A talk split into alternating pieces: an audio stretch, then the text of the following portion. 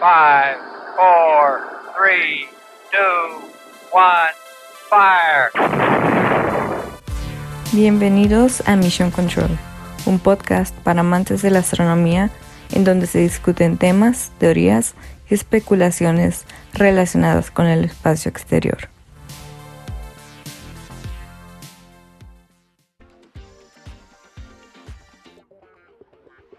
Hey, muy buenas a todos y bienvenidos a un nuevo episodio de Mission Control. El día de hoy estoy con dos personas que ustedes ya conocen. Isaac, por favor, unas palabras. Hola Adrián, un gustazo como siempre estar aquí y sobre todo para hablar del tema de hoy que la verdad me gusta bastante. Uf, estás en lo correcto, este tema está bastante padre porque parte es una nueva sección, pero ya hablaremos un poco de eso. Mientras tanto, Pau, un gusto contigo otra vez. Ay, este episodio también me tiene muy emocionada porque esta película estoy segura que nos apasiona a la mayoría, entonces van a haber cosas muy interesantes que platicar. Así que gracias por invitarme. No, siempre, Pau, un gusto. Y ahorita que lo mencionas, justo, vamos a empezar una nueva sección en Mission Control, que es de películas. Las películas son una manera realmente entretenida de observar historias, de aprender sobre sucesos y en el caso de la ciencia, de enseñarle al público lo que está ocurriendo en este grandioso mundo. Las películas y programas de ciencia ficción se han vuelto muy populares en los últimos años. Estoy segura que todos ustedes han visto o escuchado sobre mínimo alguna película de ciencia ficción. Por ejemplo, la serie de Star Trek o Interestelar, que es justamente de lo que vamos a hablar en este episodio.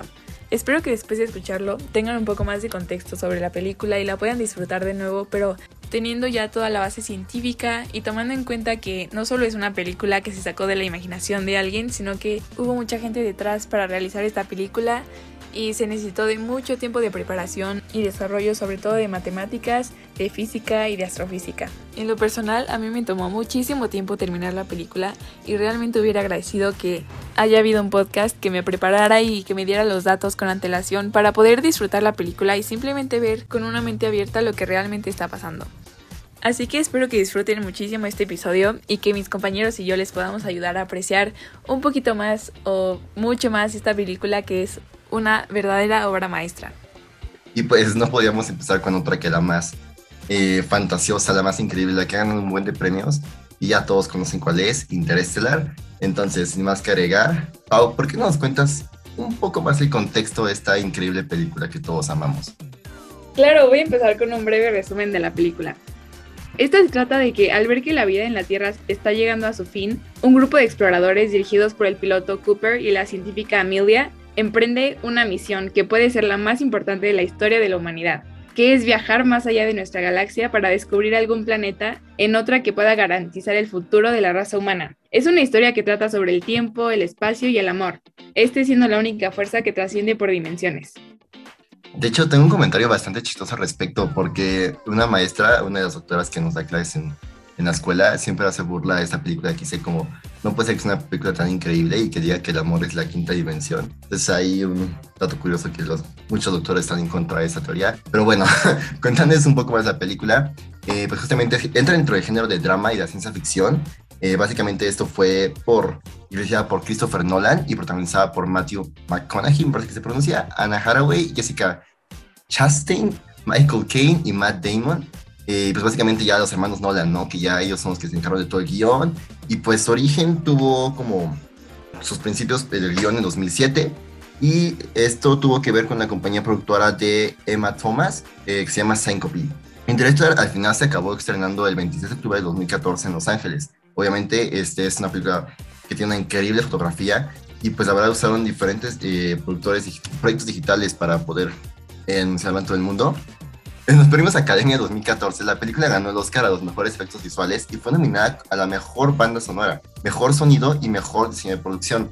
Recibió también varios premios y nominaciones, en particular por sus efectos visuales, fotografía, como ya mencionamos antes, banda sonora, que ya es de un artista que todos conocen, Hans Zimmer, si no han escuchado sus canciones son increíbles. Y pues bueno, ya dejamos clarísimo que es aplica a cualquiera, porque pues ya todo el mundo la conoce y todo el mundo habla de ella. Pero Isaac, ¿por qué no nos cuentas un poco más al respecto de por qué es tan especial? Bueno, pues es muy especial porque tiene muchísima ciencia. Obviamente sabemos que es ciencia ficción, pero lo cierto es que muchas películas de Hollywood pues tienen a veces pura especulación, ¿no? Pero lo interesante de esta película es que tiene fundamentos científicos muy reales muy sólidos. Y bueno, aunque también tiene cosas que son especulaciones, son teorías bastante interesantes y que los científicos están preguntándose en este momento sobre si podrían ser realmente eh, ciertas o no.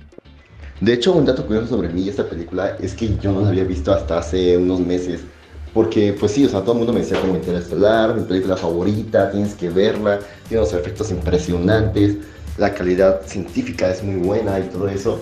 Pero por realmente nunca me había dado tiempo de verla hasta que justamente unos amigos me dijeron, ¿cómo que no has visto? O sea, hoy plan para verla y justamente fuimos a casa de un amigo, compramos un buen de palomitas, un buen de botanas y pusimos justamente Interestelar mi mente estuvo increíble, me pasé súper bien platicándola, comentándola con mis amigos, fue, fue muy profundo porque aparte todos éramos como justamente de área como científica y como que nos gustaba, somos muy ñoños por así decirlo, este, nos gustaba como, nos emocionábamos y decíamos como no puede ser la quinta dimensión, el amor, no sé qué tanto, entonces la verdad es que nos la pasamos bastante, bastante bien ese día. A mí siempre me ha gustado mucho la ciencia ficción ha sido uno de mis géneros favoritos, tanto en libros como en películas. Pequeño pues me gustaban los libros de Julio Verne y luego los cuentos de Isaac Asimov y sus novelas. Y después, como muchos aquí en el podcast, Star Wars obviamente, Star Trek. Y, e Interestelar llegó a ser de mis películas favoritas, no solo por la gran historia que tiene, sino por cómo te cautivan todos estos cuerpos estelares que parecen tan misteriosos, pero que tienen toda su ciencia detrás, ¿no? Y que te apantalla, los efectos visuales, la música, es una película increíble. Y creo que son una gran manera de asombrarnos sobre el espacio, sobre las cosas que, no conocemos y aventurarnos a, aprender más sobre el lugar en el que vivimos y sobre todos estos temas de astronomía, ¿no? Que nos encanta platicar aquí. Pero Pau, ¿por qué no nos cuentas un poco sobre el científico detrás de todo esto? Por supuesto que sí. La idea de Interstellar era que tuviera una gran base científica, como comentaron, y que todos los acontecimientos que pasaban tuvieran una justificación en la ciencia, por muy loca que fuera la teoría, por muy loco que sonara. Esta historia está basada en las teorías de Kip Thorne, él es un astrofísico pionero en los campos de las ondas gravitacionales o las múltiples conexiones entre el espacio y el tiempo. Ganó un premio Nobel en 2017. Así pues, Interstellar está basada en el trabajo de toda su vida, en la teoría física que lleva defendiendo durante décadas y que le ha llevado a ser uno de los científicos más importantes del campo está increíble que justamente tenga tanta fundamentación científica y pues todo lo que ha llevado, ¿no? Y pues ahora sí, un poco de lo que trata la película para que los que no se acuerden o que la vieron hace mucho tiempo, pues tengan un poco de memoria más fresca, ¿no? Eh, la trama básicamente nos dice que en 2067 la destrucción de las cosechas de la tierra ha hecho que la agricultura sea cada vez más difícil y esta se ve amenazada gracias a, bueno, que ya no podemos sobrevivir nosotros como humanidad. Entonces, ya mencionaron a Joseph Cooper, un viudo ex ingeniero y piloto de la NASA, se dirige a una granja con su suegro Donald, su hijo Tom y su hija, Morph. Morphy, que ya es muy conocida en la película, probablemente todos la recuerden. Y ella cree que en su habitación está embrujada, pero después se dan cuenta de que realmente no está embrujada y su papá le explica que es justamente cosas de la gravedad, ¿no? Porque aparece como un polvo en el suelo de la habitación y ahí es cuando se interpreta como coordenadas geográficas formando un código binario. Entonces como que realmente no saben qué está pasando, pero pues Cooper y Morph siguen las coordenadas en una instalación secreta de la NASA, donde se encuentra con el ex profesor de Cooper, el Dr. Brad. Brad revela misteriosamente que un agujero negro apareció cerca de Saturno hace aproximadamente 48 años, abriendo un camino a una galaxia muy distante con algunos planetas potencialmente habitables, que de hecho si han estado pendiente del Mission Control, pues ya se dan cuenta que hablamos de exoplanetas en otro episodio, ahí por si quieren ir checarlo. Este, y pues bueno, bajo esa dirección, 12 voluntarios viajaban a través del agujero para evaluar qué tan probable es que este nuevo planeta que están visitando sea un posible lugar para la humanidad. Pero pues aquí es entra lo, divertido, ¿no es así, Isaac? Sí, justamente con los agujeros de gusano es donde entramos en el área de ciencia ficción pero lo cierto es que sí surgen directamente de la, teoría de la relatividad de Einstein, ¿no? Aunque pues no hemos observado ninguno hasta ahora y algunos piensan que no exista, pero tampoco se ha podido demostrar lo contrario. Entonces, bueno, bajo esta premisa empieza la película de viajar por un agujero de gusano que puede conectar dos puntos muy distantes del universo en una distancia muy corta, ¿no? Y pues otra cosa que plantea la película es la necesidad de elevar las colonias espaciales de, la Tierra, porque pues una vez que se descubra un planeta habitable, se tenían que llevar a todos, ¿no?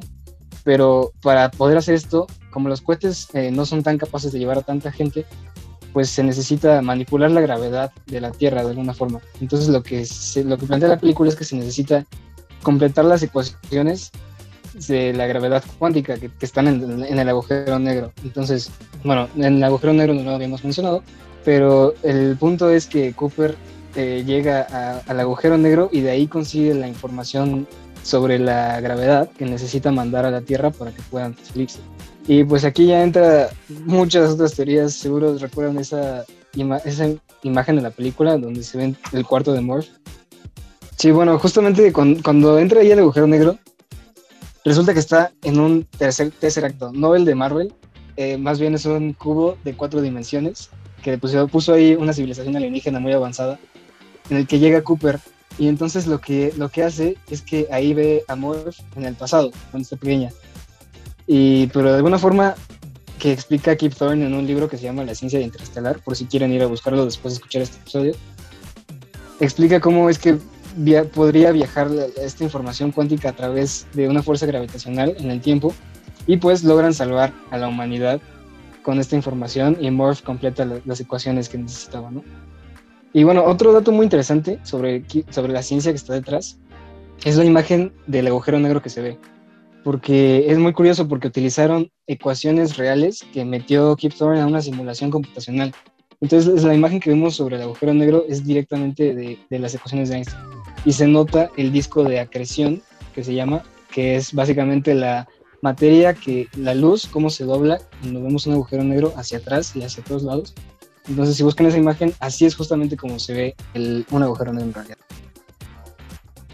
Está increíble cómo aquí podemos ver cómo se juntan todas las áreas de la ciencia, ¿no? Ya mencionamos programación con todas las ecuaciones, obviamente matemática pura, química para ver cómo se comporta el universo. O sea, es increíble cómo esta película en serio tomó, o sea, tomó el tiempo para investigar, para tener todos los fundamentos y pues básicamente que todo cuadre, ¿no? Como vienes mencionando. Sí, me pareció muy interesante lo del agujero negro, que es totalmente real, con base científica. Y bueno, también para dar un poco de contexto sobre la teoría de la relatividad, brevemente quería dar una explicación, porque bueno, en la película, mientras más cerca están del agujero negro, más lento transcurre el tiempo. Esto se debe a que el espacio-tiempo se distorsiona de una manera infinita por toda la gravedad del agujero negro, así que el tiempo transcurre más lento para Cooper y es por eso que él no envejece tan rápido como Murphy, que está en la Tierra, muchísimo más lejos del agujero negro y donde el tiempo parece ir más rápido, pero esto tiene mucho que ver con la teoría de la relatividad. Está súper interesante eso que mencionas, ¿no? Que justo, bueno, pequeño spoiler de la película, que cómo regresa, ¿no? Y es muy impactante como tú como mamá, tú como hija, ves a alguien que tú te esperabas que era, bueno, que sabes que es años más grande que tú, siendo ya viejísimo y tú todavía joven, no sé, está muy impactante, ¿no? Como ver a tu papá siendo mucho más joven, hijo, es algo que muy pocas, no, creo que ahorita nadie puede comprobar. Sí, definitivamente es una experiencia, bueno, en la película es bastante emocional esa parte, ¿no? Pero fíjate que sí se sí se ha comprobado esta parte de cómo pasa el tiempo más lento y según un estudio de Robert Besot en los años 70, eh, el tiempo disminuye aquí en la Tierra, por ya tener una atracción gravitacional, disminuye un segundo cada 100 años. Y bueno, pero en, la película, en el planeta de, de Miller, pues una hora serán 7 años aquí en la Tierra, ¿no? Entonces por eso, por eso es. Pero sí, muy interesante. Toda esta información me hace pensar que si llegáramos a tal punto de necesitar salvar a la humanidad que con todo esto del cambio climático y todo lo que se nos está viniendo, creo que cada vez se hace más real esta teoría de que va a haber algún momento en que tendremos que salvar a todos. Eh, suena un poco agitado, pero realmente me lleva a preguntarme, ¿creen que esta sea una posible solución? Híjole, yo creo que sí. O sea, buscar un exoplaneta no lo veo tan alocado. Porque, pues, si te das cuenta en todas las películas que se hasta ahorita, incluso en Wally, ¿no? Que es la más como para niños y así, pues se busca eso, ¿no? Se, ya echaron a perder la Tierra, se fueron al espacio y luego, ¿qué procedió? pues estaban buscando un nuevo planeta, ¿no? La verdad no me acuerdo mucho de Wally, pero estaban en una nave temporalmente, según no planeaban quedarse ahí.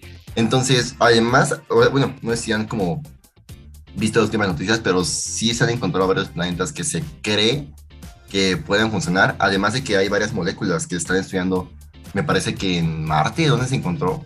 Me parece que en Marte se encontró una molécula que justamente contiene nitrógeno, y el nitrógeno, eh, les adelanto, de, son las bases para crear eh, aminoácidos, proteínas, y básicamente todos nosotros que nos componemos ¿no? como seres humanos. Entonces hay bastantes estudios que están buscando qué tan probable sea la vida en otros, bueno, que primero qué tan probable es, y dos, qué tanto pueden adaptarse, o sea, qué tanto se puede adaptar ese planeta a nosotros, ¿no? Porque pues sí, tiene que haber factores como la gravedad, factores como la capa de ozono, que es muy importante, ¿no? Porque no tenemos o sea, oxígeno nosotros, pues nos morimos, no podemos funcionar, ¿no? Entonces, de verdad, son muchísimas cosas y pues, no sé, yo digo que sí es viable, pero de aquí a mucho tiempo, no sé qué piensas tú, Isaac. Sí, justamente, tal vez en este momento de la historia todavía nos falta avanzar mucho tecnológicamente, pero lo que sí es cierto es que la ciencia es un arma muy poderosa para salvarnos de los desastres. Y nos falta, pues hace falta esa cooperación eh, internacional, pero yo creo que si en algún punto llegar a ver un desastre, somos bastante creativos y podemos encontrar soluciones a problemas muy difíciles a través de la ciencia. De hecho, algo chistoso es de que tanto la ciencia nos va a salvar de algo que la ciencia ya mismo nos quitó, ¿no? O sea, como tanto que hemos avanzado, tanto que hemos destruido también sin querer, ¿no? Pero pues bueno, para eso está la ciencia, para seguir innovando, para seguir creando. Y pues aquí creo que, bueno, al menos aquí yo estamos en una carrera científica, entonces estamos apasionados de eso. Y Pau no sé por qué rumbo va, pero igual también va por ahí. Pero algo que también está muy interesante es el hecho de que pues no tenemos que irnos del planeta todavía, ¿saben? O sea, aún estamos a tiempo de poder salvarlo, ya saben todas las campañas que hay como para el cambio climático.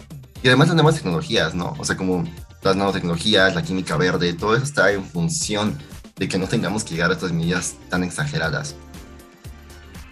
Y bueno, ahora sí vamos a decir unos pequeños datos curiosos. Pau, ¿por qué no nos cuentas el primero?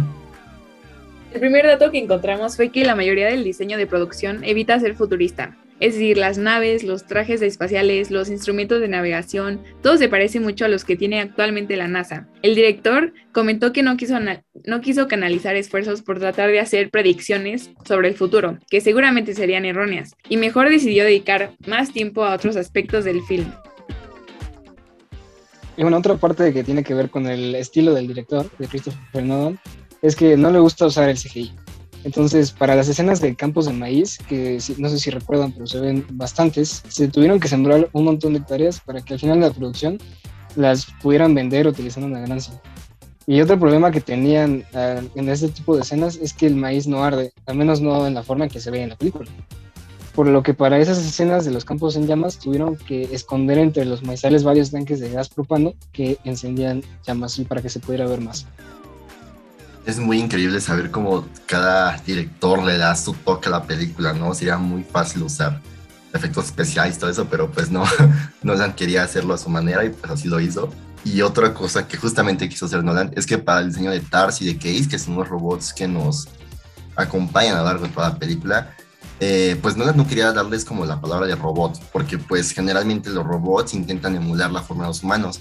Y él quería que fuera como un objeto, o sea, que realmente fueran como tablas, celulares, eh, cosas que tuvieran múltiples funciones, ¿no? Ya me sonaba bien el director. Y pues la inspiración de su diseño fue el trabajo de una arquitecta, una arquitecta alemana llamada Ludwig Mies, espero haber pronunciado eso bien, la verdad que sí me hizo falta para que supiera usar alemán, pero justo no sé si recuerdan los robots que son como muchos palitos que van girando y se van acomodando, no sé, se me hace muy, muy interesante esta parte lo cual, ya por último, para cerrar, la película recaudó 701.7 millones de dólares, lo cual es una cantidad increíble y pues se tuvo buenas ganancias y pues con todo el mérito, ¿no? Porque realmente fue una película impresionante.